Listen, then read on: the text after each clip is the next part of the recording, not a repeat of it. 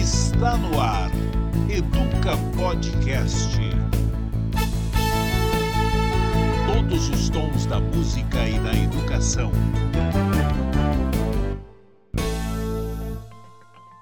Olá, começa mais um Educa Podcast. Eu sou Adriana de Barros e, como vocês já sabem, semanalmente o Educa Podcast reúne músicos e educadores para conversar sobre as principais questões que envolvem a educação brasileira e mundial. Hoje vamos falar sobre saber diversificar, mudar ao longo da vida e lifelong learning na educação com o Mário Fabre e a Ana Cláudia Klein. Tudo bem, Mário? Tudo certinho? Tudo bem, obrigado pelo convite. É um prazer estar aqui com vocês. Tudo bem, Ana? Tudo ótimo, Adriana. Super feliz de estar aqui com você. Sou uma ouvinte assídua e agora está aqui do outro lado. Estou bem feliz.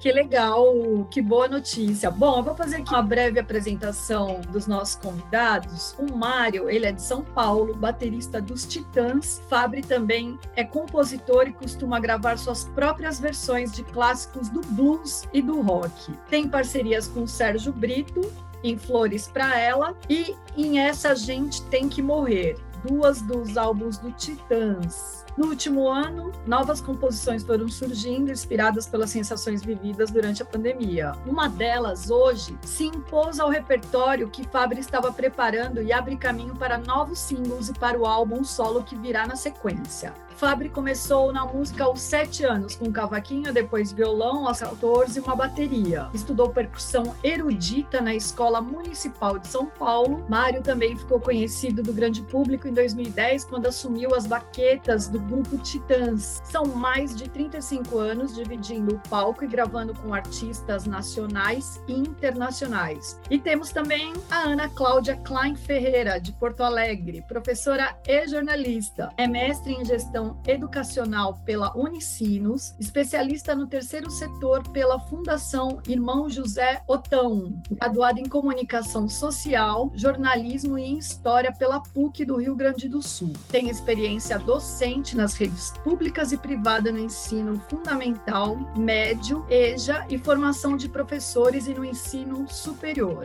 Atualmente leciona a disciplina de métrica e mensuração de resultados na pós-graduação em comunicação corporativa da SPM Sul. Ana Cláudia Klein também é coordenadora de comunicação na Companhia de Jesus. Lecionou por 23 anos no Colégio Anchieta de Porto Alegre, onde paralelamente implantou a assessoria de comunicação quando conquistou três edições do prêmio Destaque em Comunicação Cinep do Rio Grande do Sul eu abri com esse currículo aí para vocês entenderem por que, que a gente botou vocês dois juntos aqui nessa conversa. Duas pessoas aqui que diversificaram bastante na vida pessoal e profissional, mudaram os percursos ao longo da vida, que é o papo que a gente vai ter hoje aqui no nosso podcast. Aí, para começar, Mário, eu quero saber o que você aprendeu com essa diversidade que você teve ao longo da sua vida? Bom, eu sempre fui apaixonado por música, sem intuitivamente, desde criança eu já peguei um instrumento que estava disponível em casa, que era um cavaco do, do meu pai. Ele comprou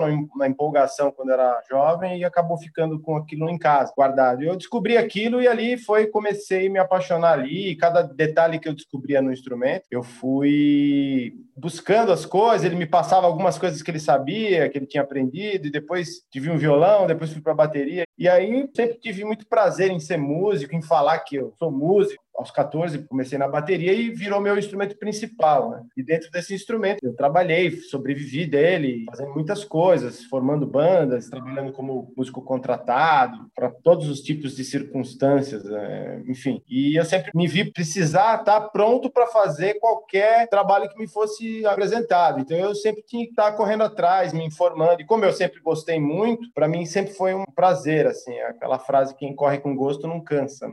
Muito bom. Ô, Ana, e você? Você também tem aí um currículo belíssimo, né, de fazer várias coisas, educadora, jornalista. Como que é essa diversificação na sua vida pessoal e profissional?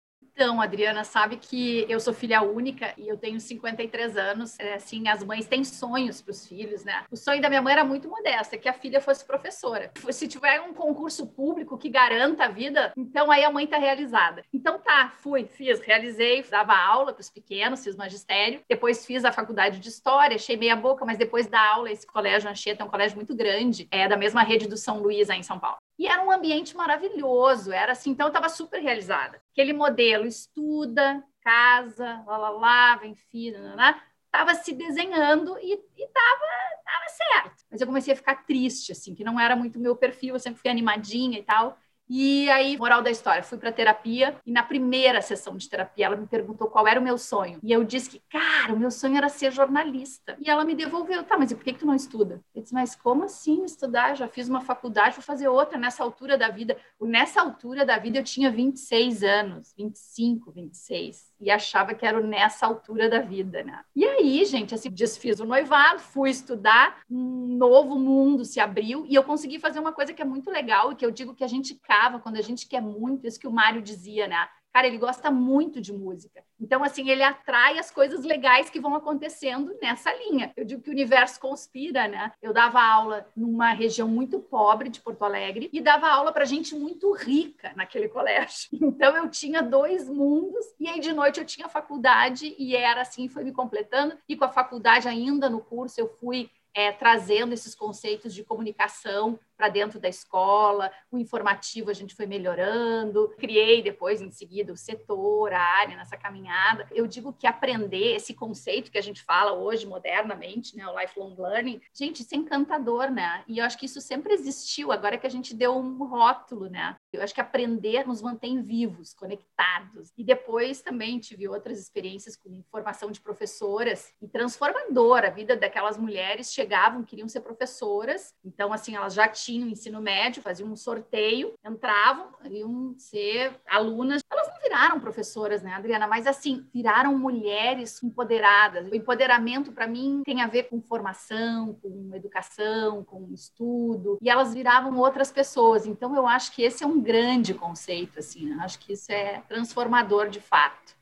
Ô, Mário, a Ana falou aqui que ela estava em dois mundos, que é exatamente o que você está vivendo nesse momento, porque você, além de ser baterista dos Titãs, você também tem o seu trabalho solo, o Hoje é lançado hoje, né? E é inspirado por essas sensações vividas na pandemia, né? Que, aliás, eu adorei a letra, achei maravilhosa. Eu acho que tem tudo a ver também com esse papo que a gente tem hoje. Depois eu queria até que você falasse um pouquinho da letra para os nossos ouvintes entenderem do que eu estou falando. Você tem uma estrada longeva aí, você já rodou bastante, você aprendeu, trabalhou, como você disse, eu acho que essa experiência de tocar como músico contratado deve ser incrível incrível, porque né, você tem que se adaptar a esses músicos, sem contar na sua relação com a música desde criança, que você acabou de relatar aqui para a gente. Qual é a experiência para tanto aprender e fazer? Como é isso? Porque é muita coisa, né? Bom, eu não, não acabei não falando oi para Ana. Oi, Ana, prazer aí. que prazer estar tá aqui, Mário a Ana falou essa coisa de pessoas boas e que o universo conspira a favor, no caso né, de, eu, de eu gostar muito de música, mas também tem um universo que conspira contra essas pessoas más que a gente encontra, porque a gente encontra elas. Isso também soma para que a gente consiga saber, né? Você tem um caminho a seguir. Isso que dá um pouco mais de visão, eu acho, né?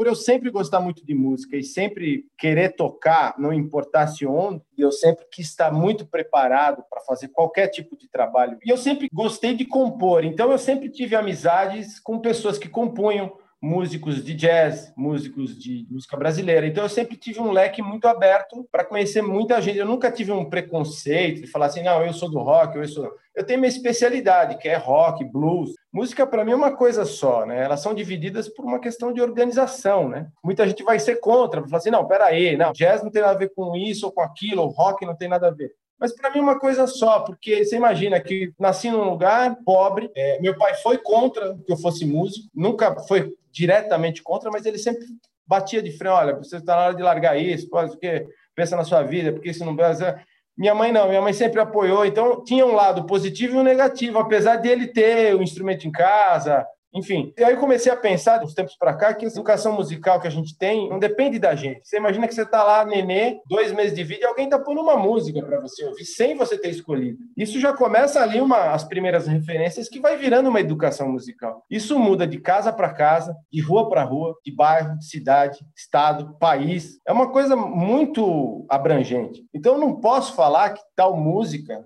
é isso aqui é que é música. Aquela frase, né? Ah, no meu tempo que era bom, aquela música tão boa. Porque é uma questão de conservadorismo que a pessoa não consegue aceitar a mudança. A gente vai ficando mais velho, a gente vai ficando mais teimoso em aceitar as, as mudanças. Né? A gente fala que na, na outra época era melhor. Se música ruim é a música que você gosta e vai depender da sua educação musical, das suas primeiras referências. Então, essa questão que eu penso dessa forma, eu consigo englobar todo mundo no mesmo barco, entendeu? Então, para mim, isso é um grande prazer. Assim. E aí eu queria que você comentasse um pouco sobre essa letra, que é belíssima. Muito obrigado por ter gostado. É, a letra eu fiz como se fosse um mantra para mim. Esse dia a dia tá difícil, tá, tá bem difícil assim para todos nós, né? Gente com mais problemas, gente com um pouco menos de problemas, problemas seríssimos, né? Mas todos nós estamos com os problemas, confinados. Eu comecei a letra assim, quem nunca fez um pedido para Deus, né? Quem nunca fez um pedido para Deus? Para tentar ganhar aquele dia, às vezes. Não é nem um mês ou vencer na vida daqui 10, 15 anos. Não, é o dia mesmo. A gente está vivendo o que vai ser hoje. Será que eu vou me contaminar? Será que eu vou conseguir fazer determinadas coisas? Então, a letra eu fiz um mantra para mim mesmo. É, acho que serve para muita gente, né? Muito bom. Para mim serviu também de mantra. Bom, Ana, um paralelo com isso que o Fabri disse, você também tem uma experiência sensacional ao longo da sua vida, que aos 25 anos você estava dando aula de história e se preparava para casar. E aí mudou, seus sonhos profissionais mudaram, essa história de querer ser jornalista, você foi atrás desse sonho. Tudo isso é uma reinvenção que hoje esse verbo aí está bem atual, né, nesse momento pandêmico que a gente vive. E essa reinvenção nada mais é do que mudar ao longo da vida. E aí você disse uma coisa muito interessante, que você tinha só 26 anos e falava, mas agora vou começar? E hoje, talvez a gente, na idade que a gente está, eu tenho uma idade muito próxima da tua, eu tenho 48 anos, e a gente acha que ainda dá tempo para fazer muita coisa, né? A gente muda esse pensamento. Essa vontade que a gente tem de mudar, é inspiração, coragem, aprendizado que a gente adquire ao longo da vida? De onde vem isso? E eu queria saber também se isso pode ser ensinado nas escolas. A gente está durando mais tempo. Então, assim, com 50 e poucos, cara, eu me aposentei da rede é, municipal. Vamos lá, se eu durar 80 anos, eu tô com 30 anos pela frente. Bom, opa, como é que eu vou viver esses 30? O que, que eu vou aprender? O que, que eu vou fazer? E que entrega eu tenho para o mundo, né? Eu digo que a gente tem que fazer a diferença. Quando eu comecei a dar aula na SPM, tem uns 5 anos, eu pensei assim, bom, vou pegar um pessoal mais maduro, né? Pessoal fazendo pós. Cheguei lá, era uma gurizada. Poucos tinham mais de 30 e nesses 5 anos eu acho que eu dei aula para umas duas que tinham 40 e muito. Por quê? Porque esse pessoal já sai da faculdade entendendo esse novo conceito de aprender, porque as coisas estão mudando muito rapidamente. O que hoje serve, daqui a pouco não serve mais. Então, essa busca ou essa exigência, eu não vou nem falar de mercado, né, gente? Mas eu acho que é para além do mercado. É aprender para se sentir vivo. É o prazer de descobrir coisas. O Mário falando que a gente fica teimoso depois de velho.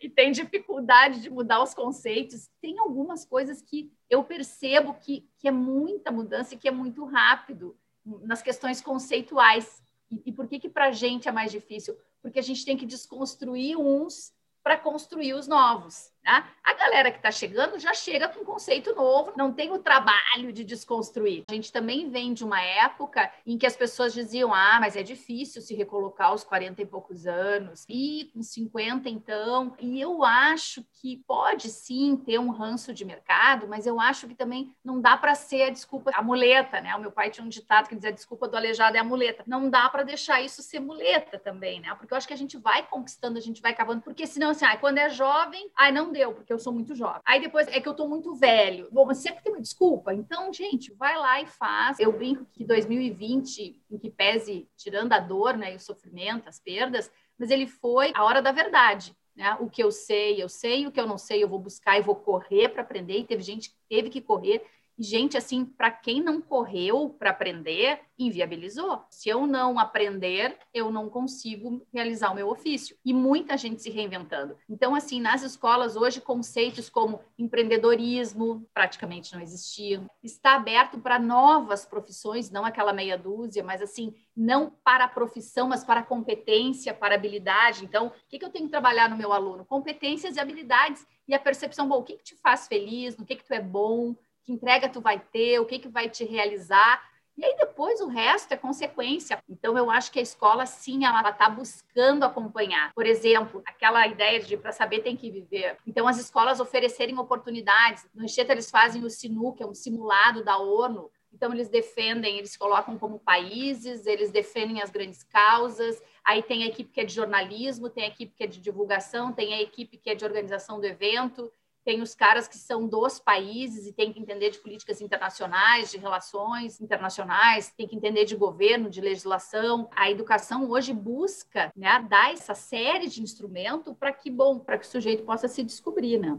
Olha só, a gente está falando aqui de reinvenção e eu já falei algumas vezes aqui, Mário, que o artista ele já se reinventa há muito tempo, muito antes da pandemia. Olhando sua história, desde quando você ganhou lá o cavaquinho, depois o violão e depois foi para bateria, estudou percussão, enfim. Isso não deixa de ser uma reinvenção, né? E aí eu quero saber de você como é que a música te inspira para a vida e como você se inspira para essa reinvenção, para essa mudança, para fazer essas coisas diferentes. A música ela é uma referência no seu aprendizado? Olha, a única coisa que eu gostei de estudar foi música. Eu fazia tudo em cima da hora, estava estudando na escada para subir para fazer uma prova. Eu nunca fui me preparar muito para fazer na escola assim, nada. Eu prestei para música lá na Escola Municipal de São Paulo, passei.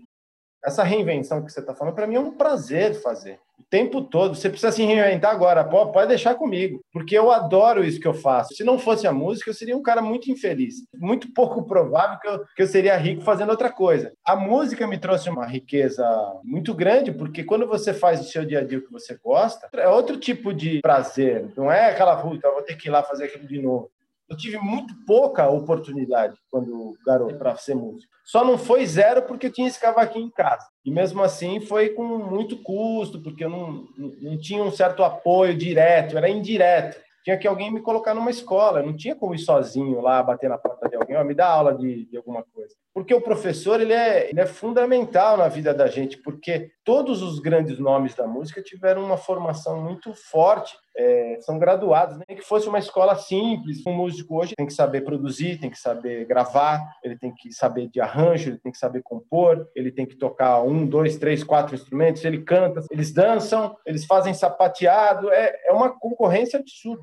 Isso para mim, fazer isso tudo, falar assim, amanhã você vai ter que aprender isso aqui, eu, eu vou, eu vou com o maior prazer, assim. Como é que você faz isso para dar continuidade ao seu aprendizado? Porque você está se atualizando a todo momento. Como é isso? É uma, é uma coisa insana, né? É, não dá, não dá para você se atualizar 100%, né? Nada na vida é 100%. A gente tenta colocar ali um, a utopia do 100% para a gente atingir um percentual maior possível. Né? Eu me forço todos os dias é, praticar, compor, tocar, é, pesquisar, pensar numa letra, numa melodia. Ela está o dia inteiro. Ninguém me, me impede de estar tá cantarolando ou pensando em música ou em algum tipo de coisa relacionada à música dentro do meu carro. Uma vez eu fui pego no, no metrô, eu estava no metrô indo para essa escola municipal e eu estava sofejando uma linha rítmica, né? Baixinho no, no metrô. E um cara do lado falou: Escuta, você está com algum problema? Eu falei, não, desculpa, é que eu estou sofejando aqui um negócio. Ele nem sabia o que era sofejar. Eu não sei o que é sofejar. O que é sofejar? Talvez nossos ouvintes também não saibam. Conta pra gente. Então, solfejar é uma palavra que a gente usa, é um solfejo rítmico ou melódico. Então, você fala, por exemplo, se eu solfejar aqui uma parte rítmica, pode ser pá, tá, da, da, tá, tá, pá, parará, pá, pá, pá, da, da, pá. Isso é um solfejo rítmico. Mas eu, esse solfejo rítmico geralmente está ligado a uma leitura de partitura. Então, eu estou lendo essa parte rítmica. Pá, parará, pá, pá, pá, pá, da, da, da, pá, pá, alguma coisa assim. E o solfejo melódico já tem a melodia e a parte rítmica, que a melodia está junto sempre com o ritmo. Porque às vezes ele fala assim, ah, a melodia não tem nada a ver com o ritmo. Não, os dois estão juntos, porque se eu fizer pá, parará, pá, pá, parará, pá, pá, mas eu fizer pá, parará, pá, pá, pá, pá, pá, pá, pará, pá, pá, pá, pá, já estou um solfejo melódico e rítmico. Essa pesquisa ela é muito longa, assim, eu não, eu não sou um grande pesquisador em, em harmonia e melodia, porque, como eu disse, meu instrumento principal é a bateria. Eu sou um pesquisador de música, assim, de descobrir novos, novas opções de ritmos, com melodias casadas com esse ritmo. Então, o que eu fico batalhando é isso, é compor uma melodia legal, uma harmonia que esteja compatível ali com o que eu gosto, um ritmo que encaixe junto com essa criação. Aí, se dá para colocar uma letra que tem uma ligação com essa melodia, porque uma grande chave, né, na minha opinião, é essa ligação da letra com a melodia. Porque se você põe uma letra que não tem uma, uma ligação, um entrosamento, você perde forças ali, tanto para a melodia quanto para a letra. E a gente, como músico, tenta levar essa emoção, para não só que seja para a gente também, né? Porque tem que ser verdadeiro para mim, vai ser verdadeiro para os outros, para quem ouvir.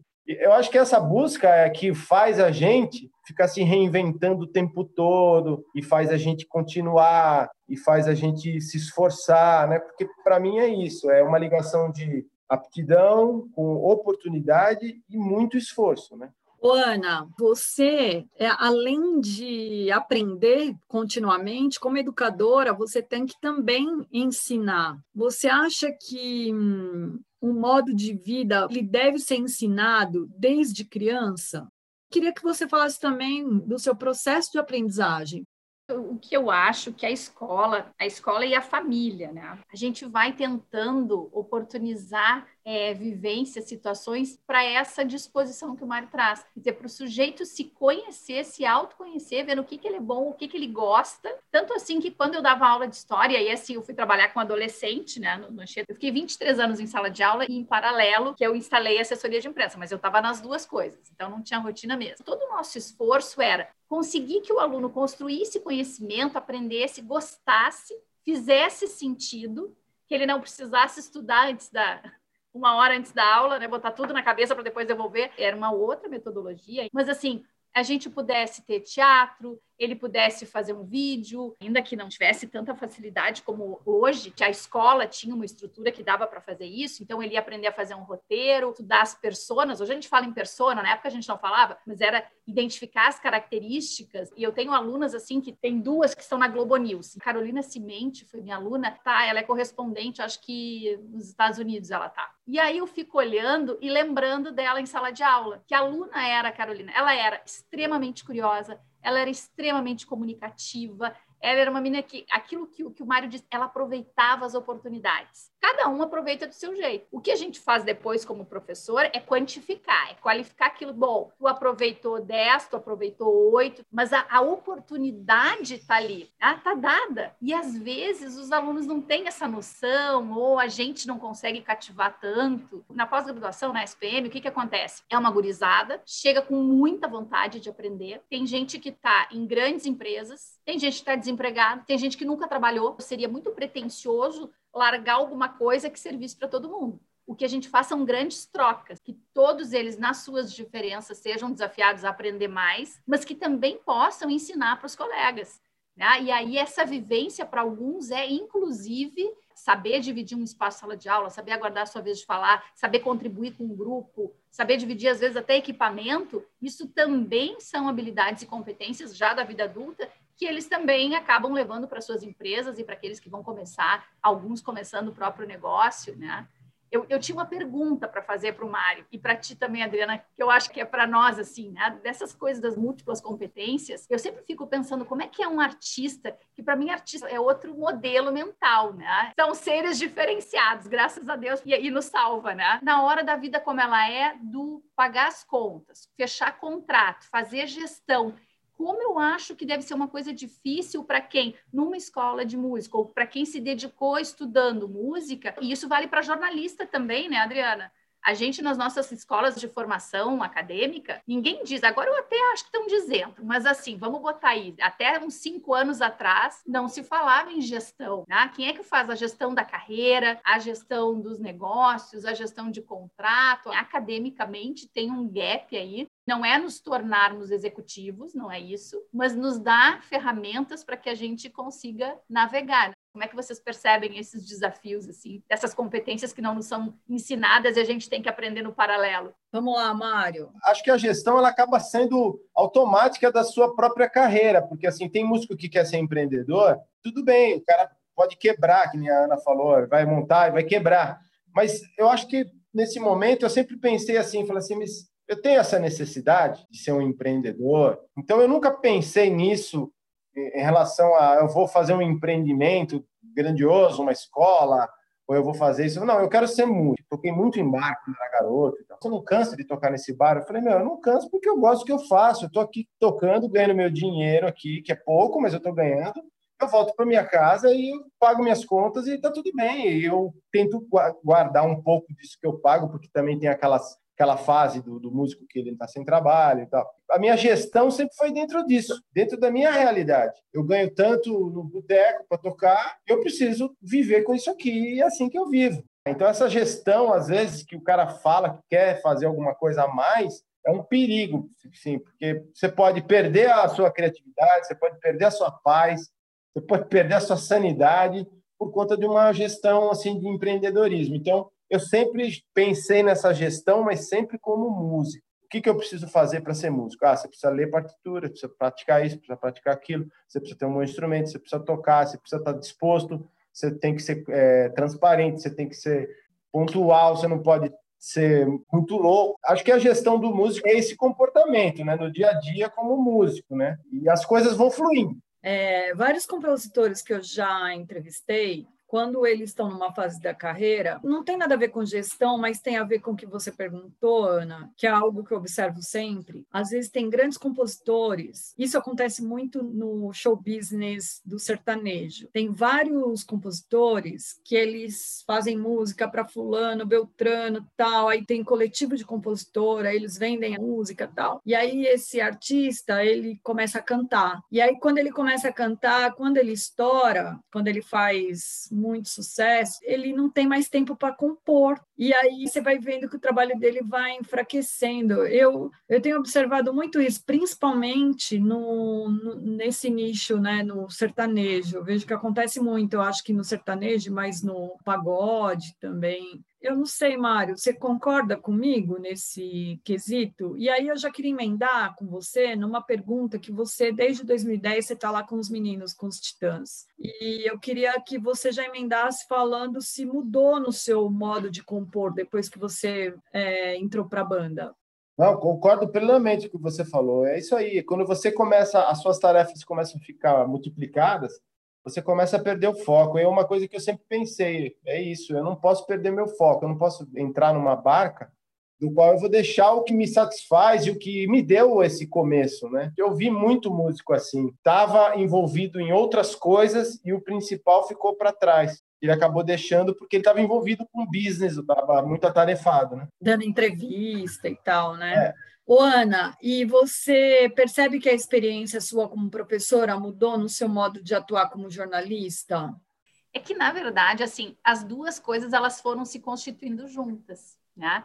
Então, uh, aquilo que, que, o Mário dizia, qualquer lugar é música, qualquer lugar da samba, qualquer lugar da, da, uma melodia, certamente tu vê coisas que são pautas. Tu não tá numa redação de jornal, tu não tá, mas tu sabe que aquilo ali é pauta. Quando a gente constituiu uma assessoria de comunicação dentro da escola, aí então assim a gente fazia tudo. Era aquele pau para toda obra, né? Então era tudo muito novo, era comunicação interna, aí era marketing, aí tinha campanha, aí tinha frente junto com o fornecedor, tinha muitas frentes, e aí muitas questões. E aí tem uma coisa que eu digo, gente, que é assim: depois que a pessoa foi professora na vida, ela desenvolve tantas competências que o resto, que ela para frente que ela for, vai dar certo. Porque assim, a gente é, é, é, muita coisa enquanto. Eu digo que a gente é animador de auditório, a gente é um pouquinho mãe, muitas vezes, é uma carrasca de vez em quando, né? A gente tem que estar tá ligado se o cara daqui a pouco o cara tá doente, em casa ninguém viu, é a professora que olha, que bota, bota o olho e diz, cara, não, não tá normal, é, é um pouquinho de psicóloga de vez em quando, dá uma assistência social em outras vezes, é, trabalhar, a experiência de, do trabalho em periferia é muito rica, eu trabalhei com EJA, então, assim, os motivos que levavam os alunos para aquilo, então, assim, de, de, colocar, assim, aquele olhar de jornalista, assim, bom, quem é esse público, o que que ele, o que que interessa para ele? Daí ele precisa fazer cálculos, ele não sabe. Ele leva para aula o negocinho do, do supermercado, que tem os preços. Então, tá aí, vamos trabalhar com os preços, vamos trabalhar com notícia, trabalhar com notícia em sala de aula sempre. Trabalhei leitura uhum. crítica sempre de jornal. Então, assim, isso sempre teve, e aí e é muito legal, porque como os alunos sabiam dessa minha dupla jornada, eles tinham muita curiosidade. Então, aconteceu da gente ir a jornal, da gente produzir jornal. Ô, Ana, você falou do EJA, né? Como é para o adulto que aprende e não teve oportunidade de aprender antes? E fazer que isso seja uma mola propulsora para mudar a própria vida. Deve ser um trabalho muito interessante como professor, não? A experiência com EJA, gente, ela é muito gratificante, porque diferente da criança que tem todo um processo que é mais lento, né? O adolescente que ele tá ali porque ele sabe que ele tem que estar, tá, porque ele tá no piloto automático, tem 11 anos da vida escolar que ele tem que estar. Tá. Então, né? Uh, para o adulto, cada minuto ali é valioso. E se não é uma escolha, é uma imposição que ele sabe que vai fazer diferença na vida dele. Então, assim, o seu Renato, meu aluno de quase 60 anos, ele trabalhava numa empresa onde ele operava uma máquina. Ele era super querido até que mudaram a máquina. E aí, essa nova máquina, ele precisava fazer uns registros e ele não tinha familiaridade com as letras e os números. Então, assim, ele trabalhava o dia inteiro e aí ele ia para a aula, faça sol, faça chuva, né? Você sabe que aqui o, o, inverno no Rio Grande do Sul é violento, né? Então a gente estava às vezes lá com 3, 4 graus de noite, colégio gelado, mas ele estava lá. Por quê? Ele se comprometeu com o empregador dele que ele tinha que aprender. Ele nunca faltava, ele tinha uma meta, ele queria muito aquilo e estava atrás dos sonhos. E a gente começa a fazer parte, porque assim, quando eu trabalhava com formação de professoras, de novo, muitas não, não viraram professoras, mas fez uma diferença e assim, elas vêm de diferentes lugares e, e a experiência de sala de aula, o, o aprender, eu digo que o, que o aprender liberta. Mas a sala de aula, tu conviver com os teus pares e ter a figura da professora, que o Mário dizia assim, bom, o professor que te dá um rumo. Então, assim, elas reparavam. Então, assim, elas reparavam na forma como eu falava. Tinha uma senhora que ela tinha um caderninho e ela anotava todas as palavras que eu dizia e ela não sabia. E assim, palavras simples, gente. Não eram assim, não eram palavras do conteúdo até, palavras simples, mas que não eram do vocabulário da região dela. Então ela anotava e depois ela buscava o significado. Quando eu, eu me emocionei, quando eu vi o caderninho, esse teu caderno? A senhora fala tão bonito e eu queria falar assim também. Então, sabia que tu inspira? Elas passavam a se arrumar melhor, elas cuidavam se eu estava com a unha feita, se eu estava, é, qual era o meu sapato, era... e elas passaram quando tu pegava no primeiro semestre e pegava lá no final do curso, eram três anos, pegava lá no terceiro ano a diferença dessas mulheres. Então, assim, o meu recado, Adriana, para todo mundo que está nos ouvindo, né? Eu fiquei pensando, é, o que, que a gente pode dizer que faça diferença na vida das pessoas? Nesse momento, quem está nos ouvindo e está tá com dúvida, ah, vou fazer tal curso, não vou, vou aprender tal coisa, não vou, vai, vai, te joga, vai aprender, porque vai ter colega, vai ter abertura de mindset, vai ter novidade, vai se sentir vivo. Aprender é terapêutico. Quando a gente aprende, a gente expande, a gente faz novas conexões. O cérebro, a gente muda, a gente fica melhor, a gente cria repertório, seja o que for, seja em qualquer área. Então, assim, se joga e se não está com planos, pelo menos estimula quem está perto. Né? Eu acho que assim hoje é, não é prioridade de governo a EJA, infelizmente, né? A principal verba que a gente tem é para educação infantil, é para os pequenos entrarem na escola, né? Tem política pública disso e de EJA cada vez menos. Eu não sei em São Paulo, no resto do Brasil, em Porto Alegre, estão diminuindo, estão fechando as escolas. E é muito triste, porque isso é libertador, isso dá cidadania, isso dá noção de direito, de deveres, e isso é empoderamento. O resto, enfim, é o resto. Muito bom. Gente, a gente está chegando aqui ao final do nosso papo. Eu quero agradecer imensamente a participação de vocês. Eu espero que vocês tenham gostado, assim como a gente adorou. E mas antes de terminar, eu queria saber de cada um de vocês, em uma frase, o que é educação? Eu acho que educação é transformação, é libertação. A palavra é forte, tá? Mas eu acho que é salvação também, sabe? É o que a gente acredita também. Música, arte e educação é a salvação do mundo. Mário, E para você, o que é educação? Poxa, educação para mim é tem muita coisa para falar, mas para mim principalmente é discernimento e formação. Gente, muito obrigada, foi muito bom. Obrigada, Ana, obrigada, Mário. Este foi o Educa Podcast. Todos os sábados, às 11, você vai ouvir histórias, debates e as conversas entre músicos e educadores. Acompanhe o Educa Podcast no Spotify, YouTube ou em seu agregador de podcast preferido. Também acesse o nosso site educapodcast.com.br. Também estamos no portal Terra, na coluna Nos Bastidores e no site Educador 21. Quer participar, comentar, sugerir temas? E-mail para educapodcast.educapodcast.com.br. Até a próxima semana. Educa Podcast. Apresentação Adriana de Barros. Roteiro e produção Ricardo Berlitz. Trabalhos técnicos André Gibelli.